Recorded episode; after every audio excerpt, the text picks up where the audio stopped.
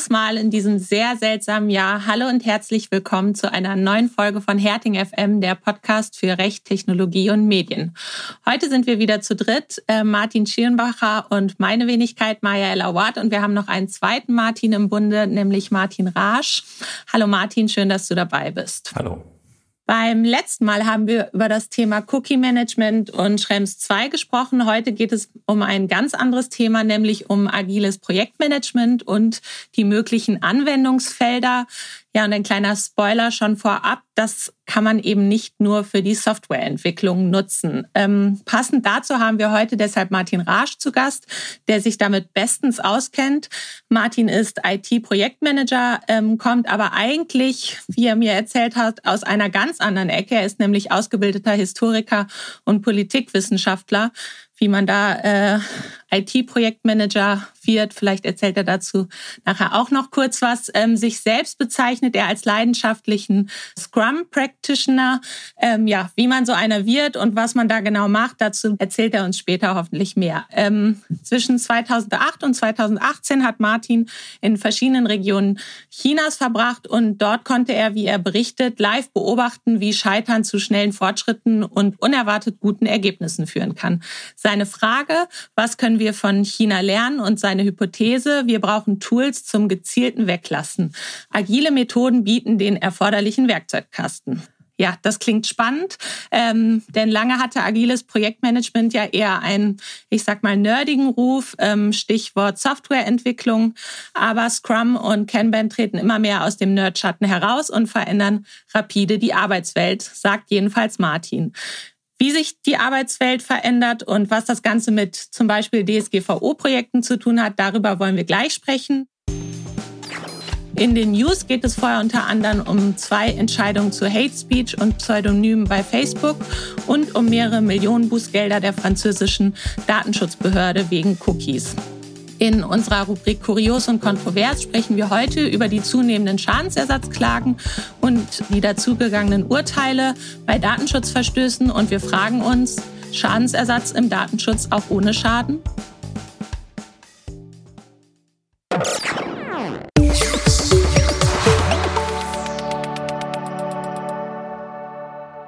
Französische Datenschutzbehörde CNIL verhängt insgesamt 135 Millionen Euro Bußgeld gegen Google und Amazon wegen des Setzens von Werbecookies ohne Einwilligung. Die französische Datenschutzbehörde hat in zwei Pressemitteilungen von Anfang Dezember verkündet, insgesamt drei Millionen Bußgelder gegen Google und Amazon verhängt zu haben. Damit geht die französische Datenschutzaufsicht weiter mit großen Bußgeldschritten voran. Google LLC kassierte ein Bußgeld in Höhe von 60 Millionen Euro und Google Ireland Limited eines in Höhe von 40 Millionen Euro. Gegen Amazon Europe wurden 35 Millionen Euro verhängt. Grund für die Bußgelder waren in allen drei Fällen das Setzen von Werbecookies ohne Einwilligung. Auch seien die bereitgestellten Informationen der Unternehmen nicht ausreichend gewesen, um den Nutzerinnen eine informierte Entscheidung zu ermöglichen. Die Behörde begründete die Höhe der Bußgelder mit der Schwere der Verstöße gegen die französischen Datenschutzgesetze, der Reichweite der Unternehmen Google und Amazon und der hohen Zahl der Betroffenen. Zudem seien die beträchtlichen Gewinne aus den Werbeeinnahmen der Unternehmen für die Entscheidung relevant gewesen, die indirekt aus den durch die Werbecookies gesammelten Daten generiert wurden. Google kündigte an, mit der Datenschutzbehörde im Dialog zu bleiben. Ob die Unternehmen gegen die Bußgelder vorgehen werden, ist Stand heute noch nicht bekannt. OLG München. Facebook darf Pseudonyme verbieten.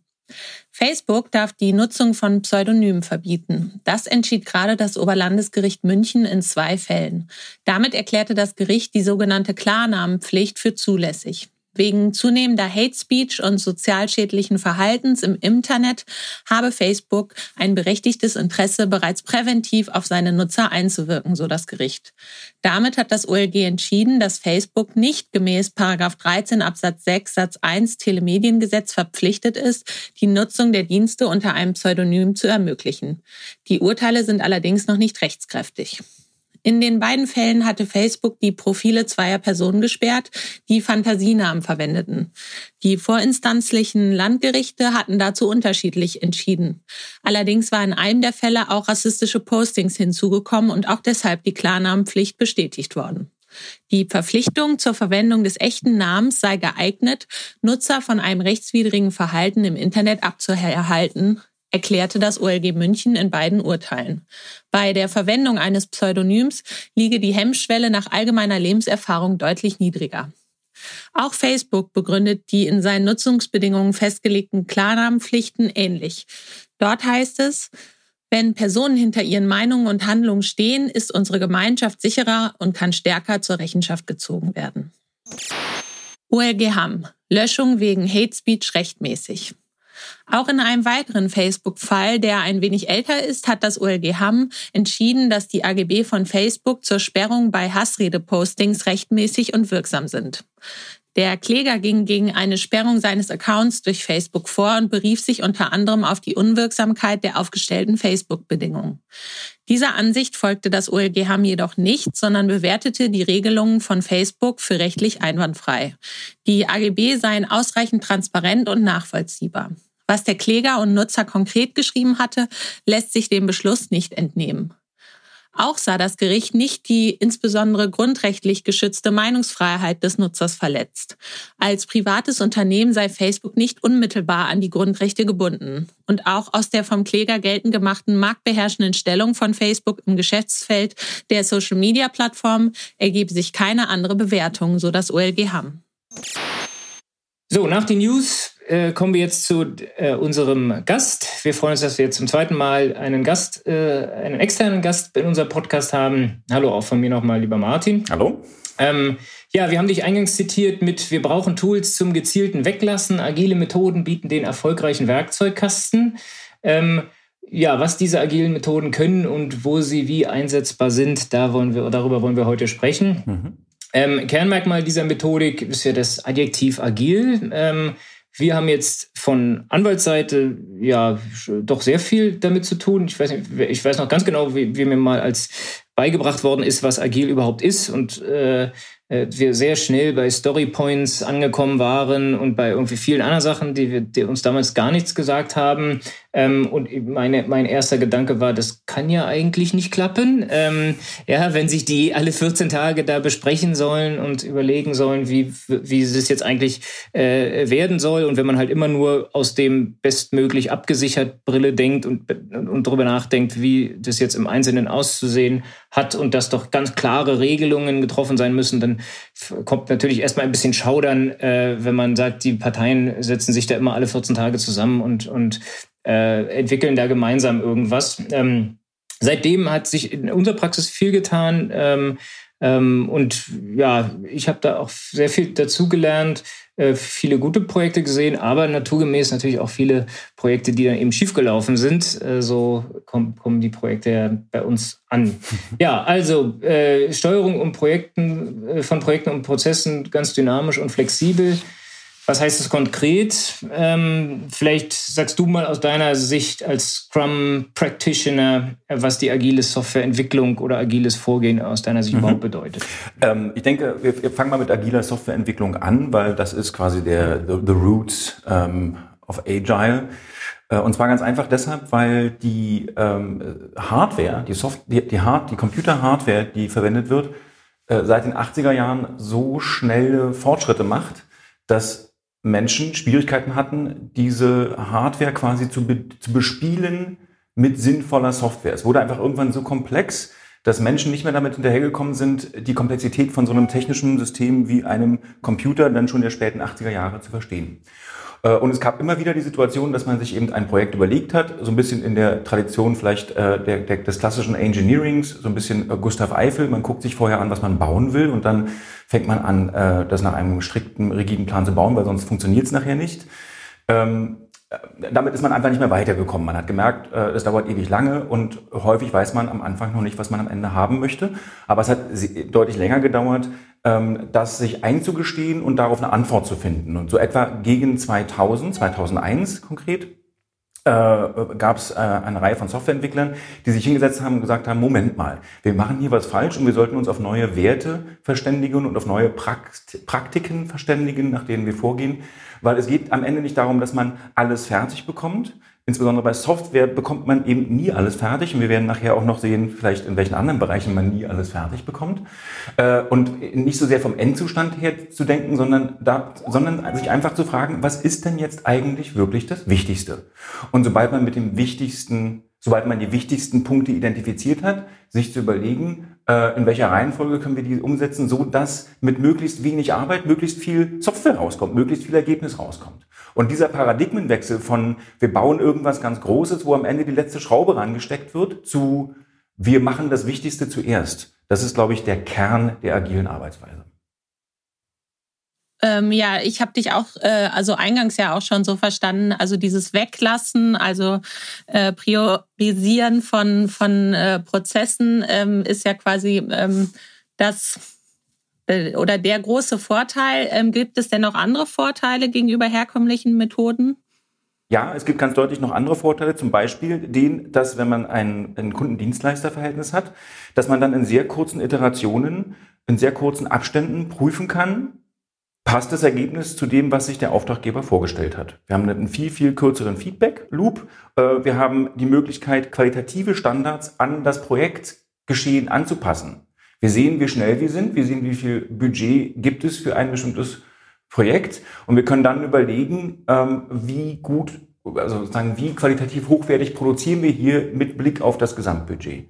Da sind dann schon oft Funktionen, die am Anfang total, also gerade im Softwarebereich, in Funktionen, die total komfortabel und hochintelligent angelegt wurden, sind dann zu einem Excel-Export mutiert, weil man gemerkt hat, man braucht es gar nicht so gut. Es reicht völlig aus, wenn man zweimal pro Jahr auf diesen Knopf drückt und irgendwas macht, wo man sonst vielleicht äh, einen Monat Zeit mit verbracht hätte. Also es ist schon, das mhm. Weglassen ist schon der zentrale Aspekt der ganzen Geschichte und mhm. deshalb habe ich da in China auch so viel gelernt, weil da lässt man gerne Sachen weg und ich finde völlig zu Recht. Sehr gut. Ähm, äh, ja, prima. Diese, dieses Feedback, glaub, äh, dieses unmittelbare wöchentliche oder zweiwöchentliche Feedback ist, glaube ich, tatsächlich einer der Riesenvorteile. Ja, äh, nochmal einen Schritt zurück. Wo kommen wir eigentlich her? Wasserfallmethode in der Softwareentwicklung. Ja, man macht irgendwie viel Geld eher in der Realität. Einen, einen Lastenheft und ein Pflichtenheft, wo dann genau spezifiziert ist, was wir am Ende haben wollen.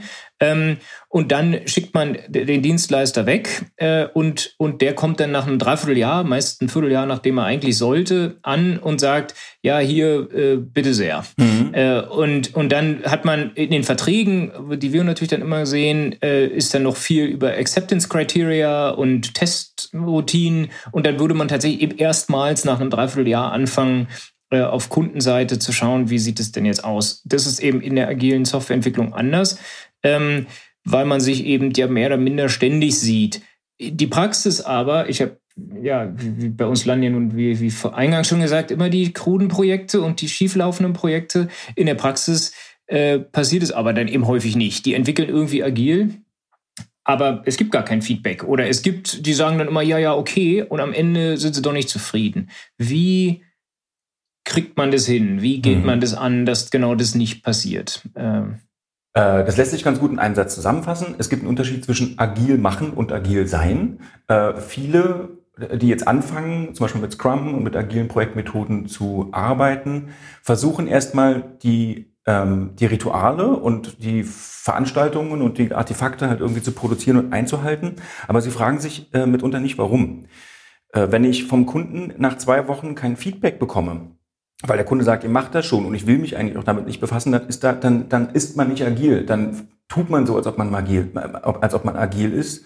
Und man wird vermutlich in die gleichen Probleme laufen, die man beim Wasserfall hatte, mit dem Unterschied, dass man jetzt äh, einen Projektmanagement-Ansatz dafür verantwortlich machen kann, dass es nicht funktioniert. Ähm, wenn man das richtig macht, äh, dann ist am Ende einer Iteration, am Ende eines Sprints, wie es bei Scrum heißt, mit dem Kunden äh, mit dem Team soweit, dass es ein dringendes Bedürfnis gibt, dass sich alle darüber austauschen, ist das jetzt richtig abgelaufen. Und es gibt natürlich das alte Problem der Schludrigkeit. Äh, es gibt ganz viele Teams, die dann eben nicht die qualitativen äh, Maßnahmen ähm, sozusagen etablieren, um sicherzustellen, dass guter Code geliefert wird. Ganz wichtig bei Scrum ist eben die, die Philosophie bei Software von Continuous Integration. Das heißt, am Ende einer Iteration, am Ende eines Sprints habe ich immer eine Software, die sich tatsächlich einsetzen lässt, die getestet ist und die äh, vom gesamten Team, vom Product Owner und vom Kunden als für gut befunden wurde. Also äh, wenn man mit Scrum eine Software macht, dann liefert man keine unfertigen Stände aus, sondern es ist mhm. immer alles getestet, fertig und funktioniert. Wenn man das nicht tut, dann lügt man sich in die Tasche. Dann ist man zwar schneller fertig, man kommt sehr schnell zu Ergebnissen, aber das wird auf die Dauer vermutlich die Effizienz reduzieren, weil man dann gegen Ende natürlich einen riesengroßen Berg von halbfertigen Sachen hat. Ich glaube, das sollten wir noch mal einmal ganz kurz sagen, dass halt, also hast es ja im Prinzip eingangs gesagt, dass man eben äh, immer äh, Deliverables hat. Ne? Alle ja. immer bei Sprintende wird eben ein fertiges Stück Software ausgeliefert und man mhm. macht immer das Produkt, was man halt zuerst geschaffen hat. Vielleicht nicht nach dem ersten Sprint, aber vielleicht nach dem dritten schon. Ähm, besser. Ne? Äh, äh, ich, und, und ja, insofern, das ist, glaube ich, eben auch ein Unterschied, dass man jetzt nicht an tausend verschiedene äh, äh, ja, Projekten gleichzeitig arbeitet, äh, sondern eben immer an diesem einen weiterkommen äh, will. Mhm. Nun, es gibt, es gibt auch, auch Scrum-Teams, die verschiedene Projekte machen, aber der, der Kostenaufwand, sage ich jetzt mal, der Zeitkostenaufwand für Kontextschaltung, Kontext-Switching ist sehr hoch. Von daher wird empfohlen, wenn man agil arbeitet, möglichst mit einem Team ein Projekt zu machen.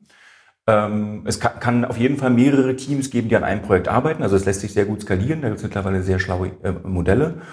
Und ja, äh, eine andere wichtige, das habe ich eingangs vergessen zu erwähnen, eine andere wichtige Philosophie von agiler, äh, von agilem Projektmanagement ist, dass man am Ende, wenn man eine Sache fertig hat, tatsächlich einen Kundennutzen produziert.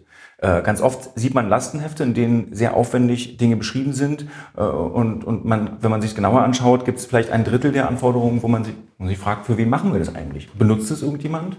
Will das irgendjemand? Braucht es irgendjemand? Gibt es irgendeine Anforderung äh, objektiv, die erforderlich macht, dass man jetzt, keine Ahnung, eine Funktion programmiert, die es erlaubt, äh, 50 Schritte rückgängig zu machen, zum Beispiel jetzt mal. Oder gibt es da nicht eine andere Lösung, die viel äh, wertvoller ist? Und die Idee ist immer, dass man am Ende einer Iteration tatsächlich etwas liefert, was einen Nutzen für den Endanwender hat. Ähm, und damit sich quasi aus dieser Nerd-Schiene auch so ein bisschen rausbringt und sich eben immer fragt, als Entwickler, als Team, was will, was wollen die eigentlich? Warum machen die das? Warum brauchen sie diese Funktion?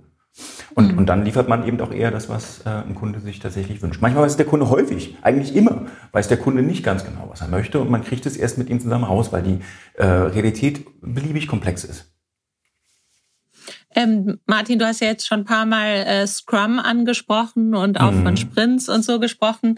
Ähm, vielleicht können wir das einmal kurz ähm, erklären für den nicht ganz äh, bewanderten Zuhörer oder die Zuhörerin. Also vielleicht ein, eine kleine Anekdote. Wir, wir drei zusammen noch mit äh, Gregor Klar von Brainosphere haben ja auch schon mal ein Scrum-Projekt zusammen gemacht. Damals, ähm, oder es läuft ja eigentlich immer noch, es ist ein Datenschutzprojekt ähm, ähm, in einem sehr großen, auch international agierenden Unternehmen und für mich zum Beispiel war damals dieses Arbeiten, ich glaube, Martin, für dich auch äh, ganz neu. Ich hatte keinerlei ja. Vorstellung vorher, was Scrum ähm, ist. Vielleicht kannst du das einmal kurz äh, erklären. Mhm. Scrum ist äh, die, sagen wir mal, Brot- und Butter Umsetzung der agilen, der agilen Philosophie, wenn man so will. Es ist ein, ein Framework, was in den letzten 20 Jahren eben entstanden und gereift ist was von vielen großen und kleinen Unternehmen mittlerweile standardmäßig eingesetzt wird. Äh, Amazon hat äh, Scrum fast durchgehend im Einsatz, Tesla natürlich auch. Also die großen agilen Unternehmen, die viel Neues produzieren, die benutzen alle Scrum. Scrum ist ein Ansatz, wo man eben sagt, man entscheidet sich mit einem Team für eine feste Zeit, äh, die man eben als Iteration oder äh, Scrum hat viele sozusagen neue Begriffe erfunden als Sprint äh, definiert. Häufig nimmt man da zwei Wochen und in diesen zwei Wochen Tonus plant man setzt man um und äh, reviewt, sprich man guckt sich an, was hat man da eigentlich fertig gemacht, idealerweise zusammen mit dem Kunden oder mit den Stakeholdern eines, äh, eines Projekts. Und äh, am Ende eines solchen Sprintes, Sprints hat man eben äh, tatsächlich Dinge fertig, die dem Qualitätsstandard des Projekts entsprechen. Die sind also dann fertig und müssen nicht mehr angefasst werden. Sind dann einfach können dann in die Produktion ausgerollt werden in Software-Terms. Oder wenn man eben in einem Nicht-Software-Projekt ist, kann man sagen, das, das kann jetzt in die Welt quasi. Das kann jetzt raus in die Welt und kann so verwendet werden.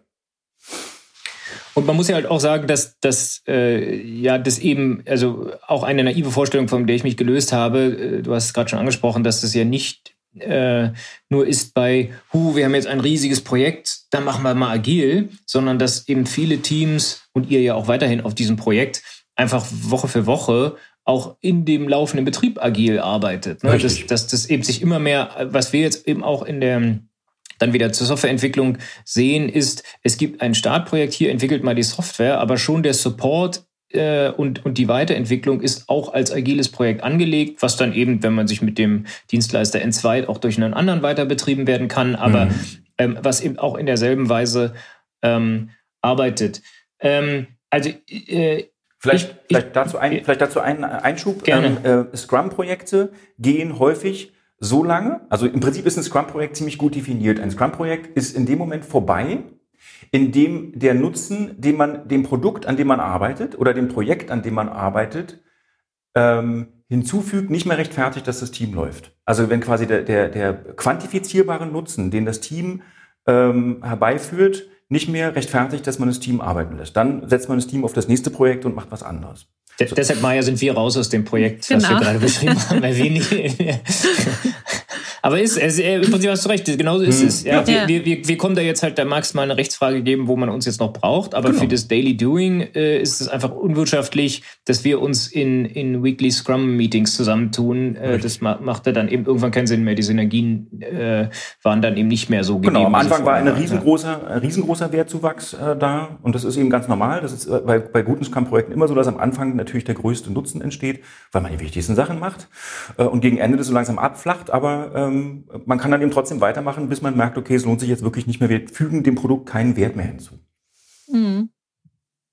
Ja, jetzt haben wir ja gerade auch schon gesagt, also wir, wir haben das ja zum Beispiel bei einem großen DSGVO-Projekt zusammen mit dir gemacht, Martin. Mhm. Ähm, warum ist diese Methode denn so passend auch für, für andere, ich sage jetzt mal juristische Projekte? Das interessiert uns natürlich mhm. besonders. Ähm, äh, also zum Beispiel nehmen wir mal ein DSGVO-Projekt. Äh, was kann man damit durch Scrum äh, besonders gut machen? Ich glaube grundsätzlich alle Projekte und alle Aufgabenstellungen, die unübersichtlich komplex sind und bei denen es Risiko gibt, eignen sich hervorragend dafür, in Scrum abgebildet zu werden, weil was man macht, ist, man nimmt sich den riesengroßen Haufen Arbeit, den man dort sieht, und priorisiert ihn ähm, und, und führt dann quasi in einem laufenden Verfahren äh, immer die Sachen aus, äh, die Sachen aus. Man, man setzt die Sachen um, die sich gerade aktuell als am riskantesten und am wichtigsten herausgestellt haben. Gerade bei DSGVO hatten wir das, oder haben wir immer noch das Problem, dass wir äh, ein Gesetz haben, was seit, zwei, seit über zwei Jahren gilt. Richtig? Ja. Ja. ja. ja. Was seit über zwei Jahren gilt ähm, und was natürlich ähm, extrem weich ist, sage ich jetzt mal, in seiner praktischen Implementierung. Wir haben das ja bei dem besagten Kunden sehr gut gesehen. Ähm, und man äh, im Prinzip ist nie alles hundertprozentig richtig machen kann. Man kann nicht DSGVO konform agieren, würde ich jetzt mal einfach die steile These in den Raum stellen. Äh, deshalb ist es wichtig, dass man, äh, äh, dass man zum einen eben ein Rational hat, zu sagen, wie sorgen wir dafür, dass wir das Risiko minimieren und es dann eben auch tatsächlich umsetzen kann. Es hilft natürlich auch, wenn jetzt irgendwie, keine Ahnung, ähm, ich kann mir vorstellen, dass es hilft, ähm, wenn man, wenn man argumentieren kann, ja, wir haben jetzt zwar dieses Problem noch nicht gelöst, aber wir haben diese 17.000 anderen Probleme gelöst, weil wir dachten, die sind einfach wichtiger. Wie sehen Sie das denn, liebe Aufsichtsbehörde? Mhm. Und ähm, das, also ich benutze Scrum, ihr könnt jetzt leider, es ist ja ein Podcast, sonst könnte ich hier auch ein, ein Foto zeigen oder einen, einen kurzen Videofeed, aber ich zeige es euch trotzdem mal hier. Also ich organisiere auch tatsächlich meinen Alltag so. Das, ich habe wow. das irgendwie alles schön in einem Board und guckt dann irgendwie, äh, was machen wir jetzt? Wir sind gerade umgezogen, wir müssen jetzt irgendwie äh, meinen, meinen Sohn äh, ummelden an, äh, zum Kinder, zum neuen Kinderarzt. Wir müssen schauen, dass wir noch im Badezimmer einen Spiegel anbringen und all so eine Sachen kann man tatsächlich äh, wunderbar über so, ein, über so ein System sich sichtbar machen vor allen Dingen. Es ist überhaupt erstmal sichtbar. Man kann überhaupt erstmal darüber reden, mhm. was ist denn eigentlich, was sieht denn eigentlich an? Es gibt ja auch noch andere ähm, Implementierungen von Agil und andere Anwendungsbereiche von Agil. Kanban ist ein sehr bekannter den man, ähm, von dem man immer mal hört, äh, kommt ursprünglich aus dem Toyota Manufacturing System ähm, und wurde aber auch angepasst an die Anforderungen von Softwareentwicklung zuerst. Kanban ist so ähnlich wie, wie Scrum, in, dass man äh, nur drei Zustände hat, in denen sich ein, oder in, in der Regel drei Zustände hat, in denen sich eine Aufgabe befinden kann. Die Aufgabe kann entweder to do sein, man muss sie erledigen, sie kann in progress sein oder sie kann fertig sein. Meinetwegen hat man noch irgendeinen Review-Schritt dazwischen, wenn man den braucht. Äh, und bei Kanban ist das Besondere, da hat man keine Zeitbox, dass man sagt, man macht innerhalb von zwei Wochen so und so viel, sondern bei Kanban hat man einen kontinuierlichen Flow an Aufgaben und man guckt immer, dass man nicht mehr als, sagen wir mal, fünf Aufgaben gleichzeitig macht. Es gibt das sogenannte WIP-Limit, das Work-in-Progress-Limit. Und es ist für jedes Team eben so gesetzt, dass man nicht zu viel auf einmal macht, weil man dann auch wieder Effizienz verliert. Also da ist die Idee eben immer ein, wie quasi ein gutes, eine gute Verkehrssituation, dass man immer einen guten Durchsatz von Aufgaben hat, äh, die man mit dem Team zusammen durchführt. Das ist eine nette Idee, wenn man, wenn man nicht mit Scrum anfangen möchte, so, äh, weil es einem zu kompliziert erscheint von den Ritualen her oder weil die zwei Wochen vielleicht auch so ein bisschen sich äh, ähm, awkward anfühlen, dann wäre Kanban zum Beispiel ein, ein, Entwurf, den man tatsächlich ganz alleine privat ausprobieren kann. Alles, was man braucht, sind ein paar mhm. Post-its und Frog-Tape und dann kann man sich das an die Wand machen. Prima. Also ich, ich, bin, ich bin ja zunehmend begeistert und äh, äh wir, wir beide, Martin, haben ja schon mal darüber gesprochen, inwieweit man das nicht bei uns einführen kann. Mhm. Ähm, ich habe da nichts mehr äh, gehört. ja, ja, ja, one thing after another. Ich muss erstmal die ganze Arbeit wegschaffen, bevor ich mich mit dem Projektmanagement äh, äh, beschäftigen kann. Nein, aber ich hatte jetzt eine äh, oder habe noch eine recht anstrengende Woche mit vielen Aufgaben. Da organisiert sich ja dann diese Dinge Gott sei Dank leicht. Ähm, aber unter anderem einen Aufsatz zu schreiben und da habe ich mir dann bewusst vorgenommen, ähm, den mal mit einem MVP, mit, mit einem Minimal Viable Product anzufangen und, und einfach die Gliederung gemacht. Das ist ja schon, kann man fast schon abgeben. Mhm. Ähm, ja, und, und dann eben äh, dann einzeln ergänzt und, und erstmal jeweils einen Absatz geschrieben, der sich sehen lassen konnte, aber noch nicht Fußnoten hatte und dann eben weiter ergänzt. Und jetzt habe ich halt heute Nacht abgeschickt, was da war. Ähm, mhm. äh, was natürlich super ist und ihr werdet auch nicht rausfinden, welcher Aufsatz es ist. ähm, aber, aber auch schön, dass du am Freitag, wir nehmen diesen Podcast am Freitag gerade auf, sagst, du hast noch eine anstrengende Woche. ja, Die ist ja noch besonders lang. In der Tat. Genau. Also, aber was ich sagen will, ist, dass es eben, dass, dass man sich lösen soll oder dass, dass, dass meine Erkenntnis auch in diesem, in dem DSGVO-Projekt, was wir gemeinsam gemacht haben, aber eben ist, es ist völlig, völlig äh, verrückt äh, zu denken, dass Agile sei eben nur für die Softwareentwicklung. Da kommt es her, da macht es auch besonders Sinn möglicherweise, aber eigentlich macht es überall Sinn, äh, im Projektmanagement zu schauen, äh, welche Aufgaben haben wir denn und welche, äh, in welcher äh, Reihenfolge gehen wir die an und wer macht was und sich eben auszutauschen darüber, äh, ja. Ich glaube, das, das spiegelt, das reflektiert den Umstand, dass, äh, also wenn man sich überlegt, wo kommt's her, wenn es, wenn es tatsächlich so ist, wie die Gründerväter das halt irgendwie ähm, mystifizieren, dass es damit zu tun hat, dass die äh, Computer leistungsfähiger geworden sind und man damit eine Komplexität hatte, die man nicht mehr mit einem normalen Menschengehirn durchdenken kann könnte man natürlich auch die These machen, unsere gesamte Arbeitswelt, unsere gesamte äh, Umwelt ist so komplex geworden, dass man eben Projekte nicht mehr von vorne bis hinten durchdenken kann. Und deshalb ist es so angemessen. Sicherlich gab es eine Zeit, in der man äh, das alles in einem großen Abwasch denken konnte, aber das geht eben jetzt nicht mehr. Und ähm, ich finde, Martin, du hast ein schönes Beispiel dafür genannt, äh, wie man diese iterativen, wie man es iterativ aufbaut, wie man quasi in kleinen Schritten vorangeht. Eine, und weil du auch gefragt hast, wie stellt man sicher, dass man die Karten nicht einfach vom Montag nach Dienstag nach Mittwoch verschiebt. Ähm, die Aufgaben, die man sich gibt bei agilen Projekten, sollten möglichst klein und sehr gut definiert sein. Ne? Es ist, hilft nichts, einen riesen abstrakten Wurf da irgendwie reinzupacken und zu sagen, kümmert euch mal, macht, baut mir mal bitte eine Suchfunktion oder schreibt mir mal bitte einen Aufsatz, äh, sondern man sollte es so klein machen und so verständlich machen, dass alle wissen, was ist der Zielzustand und dass man es innerhalb von einem Sprint auch umsetzen kann. Es hilft nichts, wenn man eine Aufgabe hat, die dann über fünf Sprints geht, weil dann wird ja nichts fertig. Man muss ja immer am Ende des Sprints eine Sache fertig haben. Und die Definition von so einer äh, so einer agilen Aufgabe ist, dass sie innerhalb einer solchen Timebox sich auch fertigstellen lässt. Gute mhm. Teams machen kleine Tickets.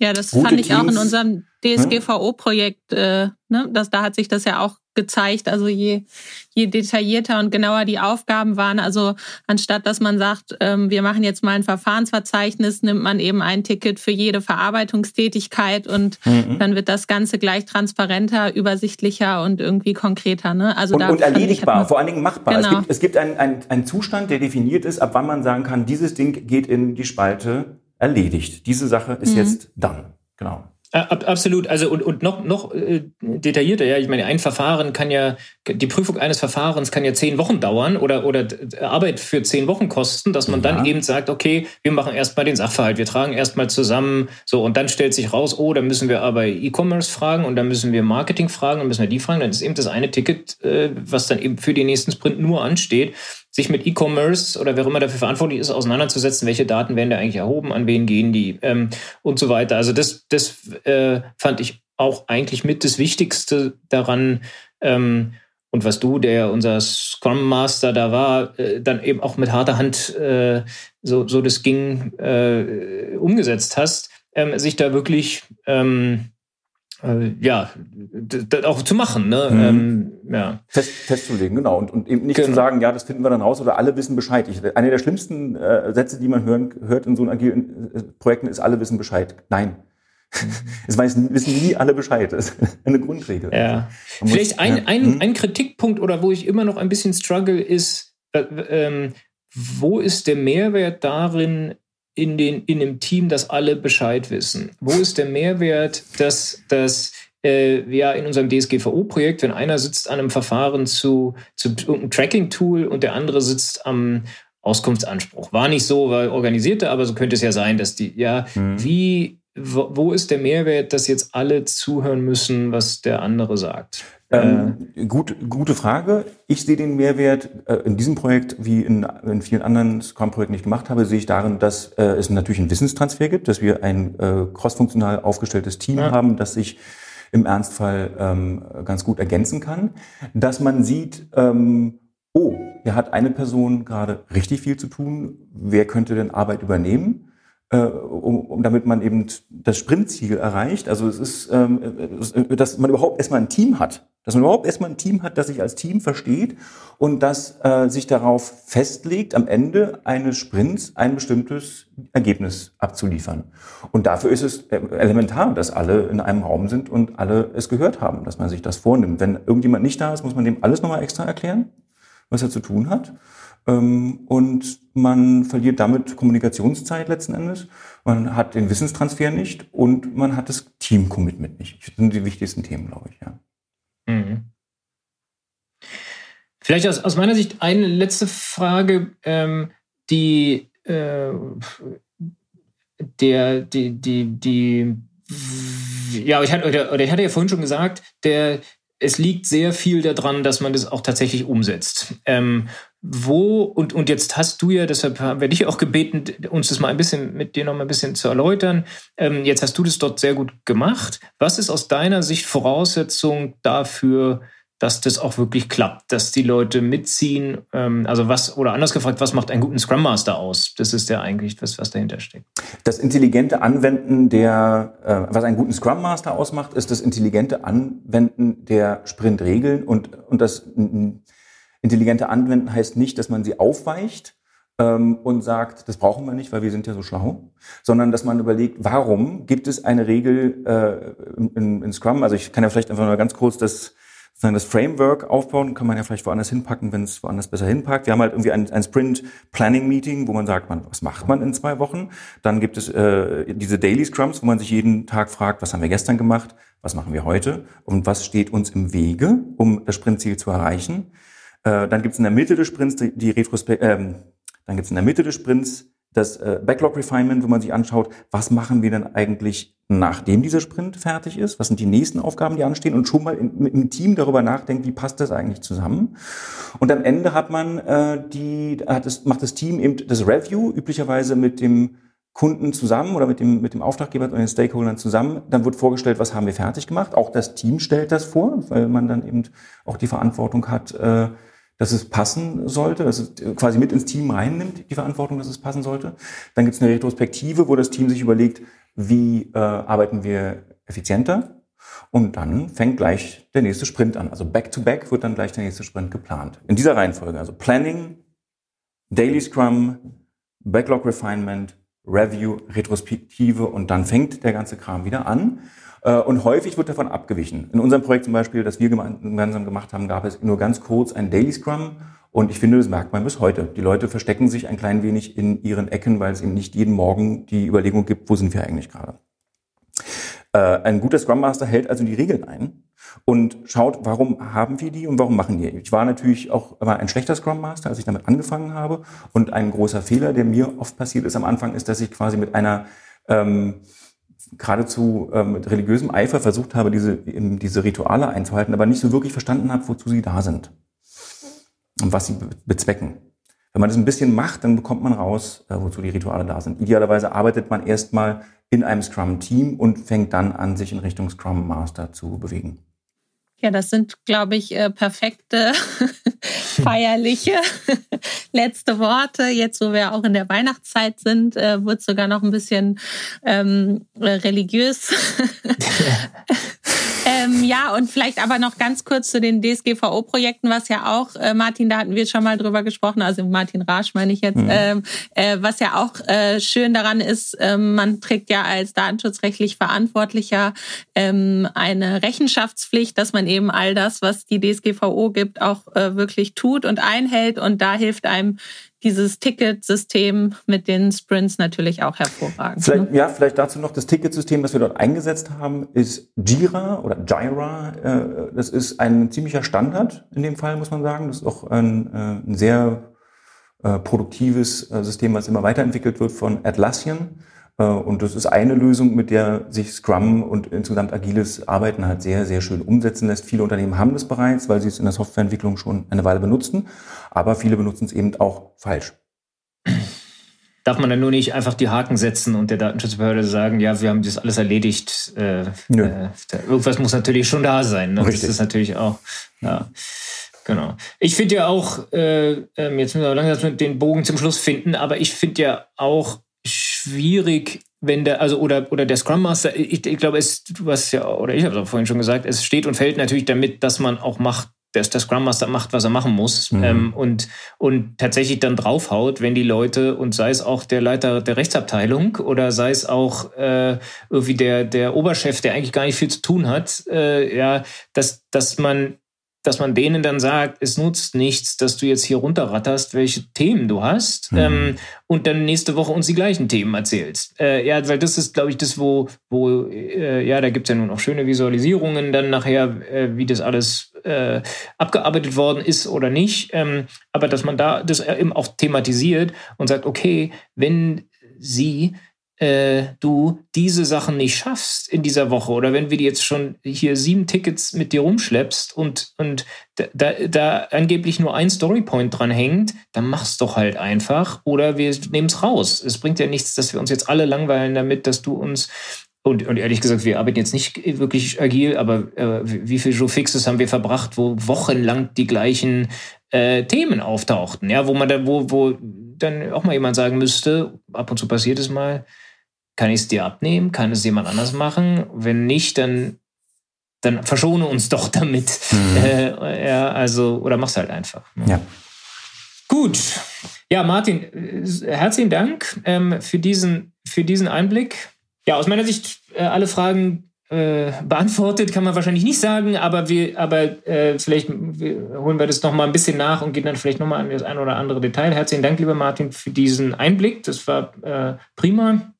Ähm, und allen, die sich mit dem Gedanken tragen, äh, ja, vielleicht kann man das mal machen und äh, ja, mutig sein, jemanden suchen, der damit Erfahrung hat und dann anfangen, ob das ein juristisches Projekt ist oder ein Softwareentwicklungsprojekt oder die Organisation des eigenen Lebens. Äh, ich glaube, Anwendungsbereiche für äh, agile Projektmethoden äh, gibt es viele. Vielen Dank, Martin. Gerne.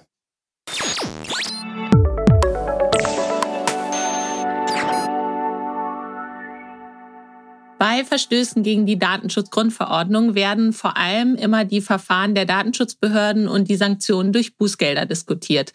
Darüber haben wir häufiger auch schon in unseren News oder auch bei Kurios und Kontrovers berichtet. Ähm, zuletzt heute, als wir ähm, über die ja, Millionen Bußgelder der französischen Datenschutzbehörde wegen Cookies äh, gesprochen haben und dass diese Bußgelder ähm, ein so großes Thema sind, ist natürlich verständlich, denn die gehen gerne mal in die Millionenhöhe. Ähm, ja, dabei wird aber häufig vergessen, dass Datenschutzverstöße auch Schadensersatzsprüche nach Artikel 82 DSGVO auslösen können. Und tatsächlich kommt es immer häufiger vor, dass auch einzelne betroffene Personen diese Schadensersatzforderung wegen tatsächlicher oder vermeintlicher Datenschutzverstöße geltend machen. Ähm, diese Ansprüche werden dann vor den Zivilgerichten verhandelt und die Zahl der Urteile nimmt äh, in letzter Zeit zu. Ja, grundsätzlich hat jede Person äh, einen Anspruch auf Ersatz eines Schadens, ähm, wenn aufgrund eines Verstoßes gegen die DSGVO ähm, ein materieller oder immaterieller Schaden entstanden ist. Und wir fragen uns heute in Kurios und Kontrovers, Schadensersatz im Datenschutz auch ohne Schaden. Ja, ähm, das geht natürlich nicht. äh, wir haben mal irgendwann alle gelernt, dass wir den Schadensersatzanspruch geltend machen äh, möchte, dass ich dann auch einen Schaden haben muss, jedenfalls nach deutschem Schadensersatzrecht und den dann eben auch im äh, gegebenenfalls darlegen und beweisen können muss. Ähm, ja, dass den Artikel 82 gibt, ähm, ja, ist, ist ja nur logisch. Äh, ja, natürlich soll es, äh, soll das der Verantwortliche, soll das Unternehmen, was einen Schaden aufgrund eines Datenschutzverstoßes verursacht hat, äh, zum Schadensersatz verpflichtet sein. Ähm, ja, es gibt jetzt viele ähm, verschiedene äh, ja, es gibt viele Verfahren wegen eines Data Breach, der beim, bei Mastercard stattgefunden hat, äh, wo jetzt Leute Schadensersatzansprüche geltend machen, weil sie halt sagen, sie hätten deshalb einen Schaden erlitten. Und natürlich, wenn Daten abfließen ähm, äh, wegen unzureichender technisch-autorischer Maßnahmen ähm, und dadurch äh, Leute erleichtert werden, ja, dann scheint irgendwie logisch, dass das Unternehmen, das dafür verantwortlich ist, da entsprechend Schadensersatz zu leisten hat. Ähm, also wenn ein echter Schaden vorhanden ist, dann ähm, habe ich mit, damit auch gar kein Problem. Ähm, problematischer finde ich, äh, ja, wenn man mal schaut, welche Verstöße äh, da jetzt so geltend gemacht werden, dann ist es schon so, dass dann, dass das Datenschutzverstöße sein können, zum Beispiel Werbung per E-Mail ohne Einwilligung. Ähm, ja, oder minimale Datenpannen. Da haben wir jetzt immer häufiger Fälle. Ähm, zuletzt diese Woche einen größeren Fall äh, diskutiert, ja, wo ähm, in einem Online-Shop es passiert war, dass aufgrund eines Programmierfehlers, sage ich mal etwas vereinfacht, ähm, Kunden äh, äh, Daten von anderen Kunden sehen konnten, die dort noch im Cache verfügbar waren. Und da kommt jetzt auch jemand und macht Schadensersatz geltend und sagt, naja, also er hätte jetzt hier also einen riesen Schaden erlitten. Aber wenn man halt genau fragt, wo denn nun monetär der Schaden liegt, ähm, da wird man gar nicht so richtig fündig. Ähm, ja, insofern ähm, sieht man halt häufig, dass es dort allenfalls minimale Datenpannen gibt und auch gar keinen Schaden und trotzdem Schadensersatzansprüche geltend gemacht werden. Besonders häufig kommt es im Arbeitsrecht vor. Unsere Kolleginnen aus dem HR-IT-Team, die Marlene Schreiber und die Christina Stockhoff, halten just zu dieser Stunde ein Webinar zu dem Thema Auskunfts- und Schadensersatzansprüche im Arbeitsgerichtsprozess, weil es wohl so ist, dass jetzt praktisch jede Kündigungsschutzklage äh, verbunden wird mit einem Auskunftsanspruch und möglicherweise einem Schadensersatzanspruch, ist es für viele Unternehmen eben ein großes Thema. Insofern sind auch die Arbeitsgerichte ähm, da relativ intensiv mit befasst und haben auch schon den einen oder anderen Schadensersatzanspruch zugesprochen. Äh, ja, zum Beispiel äh, im März diesen Jahres, das ähm, war ein viel diskutiertes Urteil des Arbeitsgerichts Düsseldorf. Da wurde einem Betroffenen ähm, 5000 Euro zugesprochen, ähm, und zwar als immaterieller Schaden, ähm, weil der Betroffene eben eine fünf Monate verspätete und auch teilweise mangelhafte Auskunftserteilung äh, seines Arbeitgebers erhalten hatte. Und ähm, ja, das Gericht hat in seiner Begründung dazu noch gesagt, dass bei der Bemessung dieses immateriellen Schadens auch ein Kriterium war, dass das Unternehmen oder der Arbeitgeber besonders äh, finanzstark oder eine hohe Finanzkraft hatte. Ähm, und natürlich dann aber auch die Bedeutung des verletzten Rechts. Also der Auskunftsanspruch ähm, genießt im Datenschutzrecht natürlich eine ähm, ja, besondere Wichtigkeit, was ja auch Sinn macht. Ähm, ja, und äh, zusätzlich wurde dann natürlich noch die Schuld des Verantwortlichen für die verspätete Auskunft berücksichtigt. Ähm, Martin, findest du das nachvollziehbar, dieses Urteil? Also ist, siehst du hier einen Schaden gegeben? Hm, also äh, ja, da muss man mal reinschauen in das, in das äh, Urteil. Ähm, ja, so richtig den Schaden, der, der dem äh, Arbeitnehmer dort entstanden sein soll, habe ich nicht gefunden. Er, er hat, äh, ich habe es gerade noch mal offen hier, 143.000 Euro Schadensersatz geltend gemacht und hat 5.000 Euro zugesprochen bekommen. Die alte Taktik, wenn du sehr viel einklagst, kriegst du wenigstens ein bisschen. Ähm, ob das hält, wird man sehen. Das ist, da ist die äh, Berufung anhängig beim äh, Landesarbeitsgericht. Ähm, äh, ja, ich halte das tatsächlich für zu hoch. Andererseits finde ich es tatsächlich auch angemessen, dass es eine zusätzliche Sanktion gibt äh, für die Nichterfüllung eines Auskunftsanspruchs. Ähm, ja, da, und da muss man halt schauen, wie, wie sehr muss man da ins Detail gehen, um jetzt einen konkreten Schaden nachweisen zu können. Es ist ja gar nicht äh, so schwierig, sich Fälle zu überlegen, wo eine verspätete oder nicht erteilte Auskunft dann eben zu, zu tatsächlichen Schäden führt. Ähm, das finde ich hier ähm, eher nicht der Fall. Auch schwierig, wie, warum soll sich eigentlich der Schadensersatz, den eine Einzelperson äh, bekommt, messen an dem Umsatz des Unternehmens. Also das ist ja etwas, was in dem, äh, was im Schadensersatzrecht, soweit ich das verstehe, vollkommen fremd ist, mhm. sondern ich muss halt nicht schauen, was verdient der andere damit, äh, was hier wahrscheinlich auch nicht mal der Fall ist, sondern welchen tatsächlichen Schaden habe ich und nur den ähm, kann ich dann erstmal ersetzt verlangen. Mhm.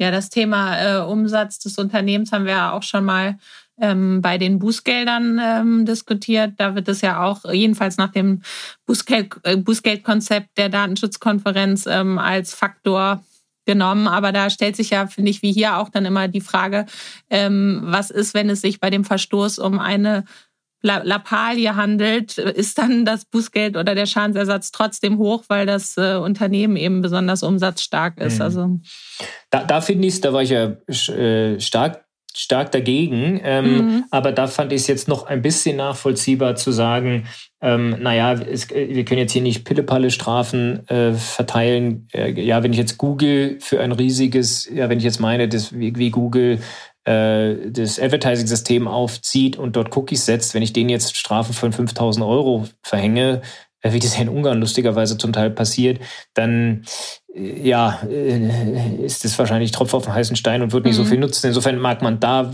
an die Größe des Unternehmens ja jedenfalls grundsätzlich nochmal denken können und an den Umsatz. Gibt es Fälle, wo das dann nicht passt, aber das macht ja irgendwie schon Sinn. Mhm. Hier finde ich es schwierig, weil es ja tatsächlich der Schadensersatzanspruch schon dazu da sein soll, äh, eine individuelle äh, Belastung sozusagen auszugleichen, die ich aufgrund eines Rechtsverstoßes ähm, erlitten habe. Und, und wenn jetzt hier jemand 140.000 Euro Schadensersatz geltend macht, weil sein Auskunftsanspruch zu spät äh, ähm, oder gar nicht erfüllt worden ist, äh, ja, was sage ich denn dem, der irgendwie bei einem Autounfall sein Bein verloren hat? Und ich bin jetzt nicht kein Schadensersatzrechtler, aber ja, ich weiß noch, dass er im Studium schon äh, zu Marktzeiten, muss ich gestehen, äh, ja, erstaunt war, dass dann dafür irgendwie 5000 äh, Mark geben sollte. Ähm, ja, und, und für, für zerstochenes Auge 18.000 oder 9.000, keine Ahnung. Also das, da, muss man irgendwie das Verhältnis wahren, ähm, was, ja, was jetzt irgendwie mir hier nicht der Fall zu sein scheint, wenn man es auch 5, selbst 5000 Euro finde ich deutlich zu hoch. Hm.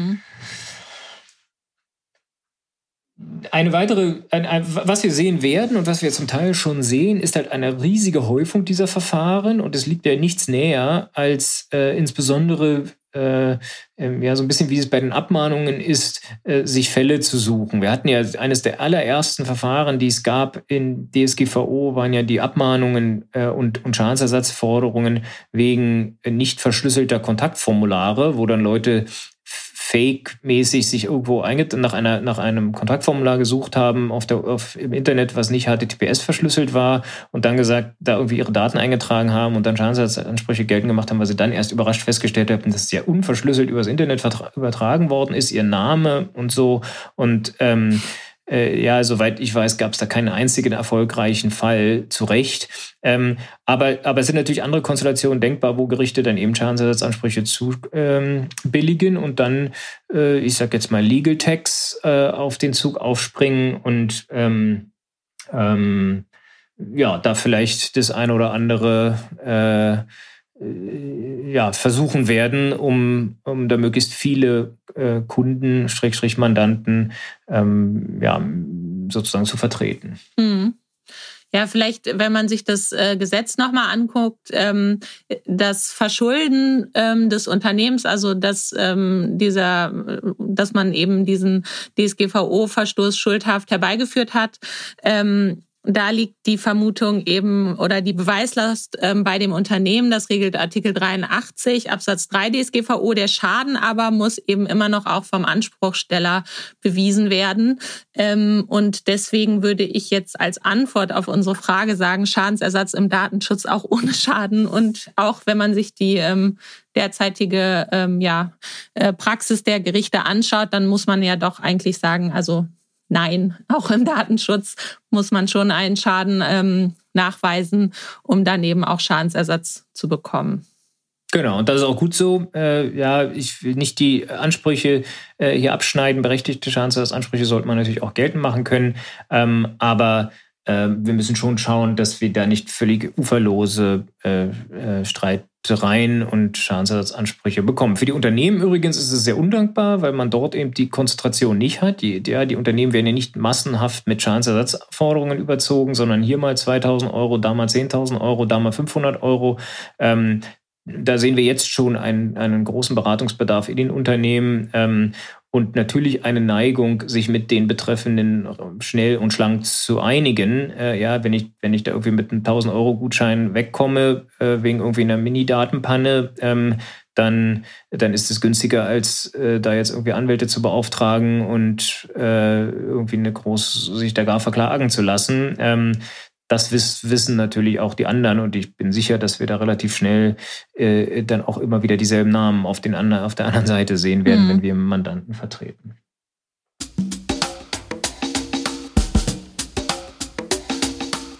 Ja, damit haben wir die Antwort auf die Frage, Schaden braucht man schon, um einen Schadensersatzanspruch geltend machen zu können. Und ähm, bleibt mir der Hinweis auf unsere frisch renovierte, mehrfach angekündigte, jetzt dann aber live gegangene Website herting.de. Ähm, da findet ihr auch alle unsere Podcasts. Am einfachsten, wenn ihr einfach herting.fm in eure Browserzeile eingebt. Ähm, da kommt ihr direkt auf unsere Landingpage zu dem Podcast äh, mit den vergangenen Folgen.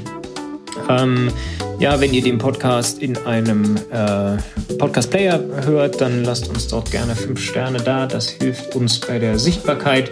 Ansonsten sind wir sichtbar auf Twitter, Facebook, Instagram, LinkedIn ähm, als Herting, aber eben auch unter unseren individuellen Handles. Wir freuen uns immer über Feedback. Ähm, ja, welche Themen wünscht ihr euch vielleicht für das nächste Jahr? Wir haben sicherlich schon eine, einige KollegInnen in der Pipeline, die wir hier auf den äh, Podcast-Stuhl bitten, in der Hoffnung, dass man das dann auch irgendwann wieder so machen kann, dass man sich nicht am Bildschirm sieht, sondern in unserem schönen Podcastzimmer. Ähm, ja, uns bleibt Merry Christmas zu wünschen und ähm, bis zum nächsten Mal im neuen Jahr. Ciao. Tschüss.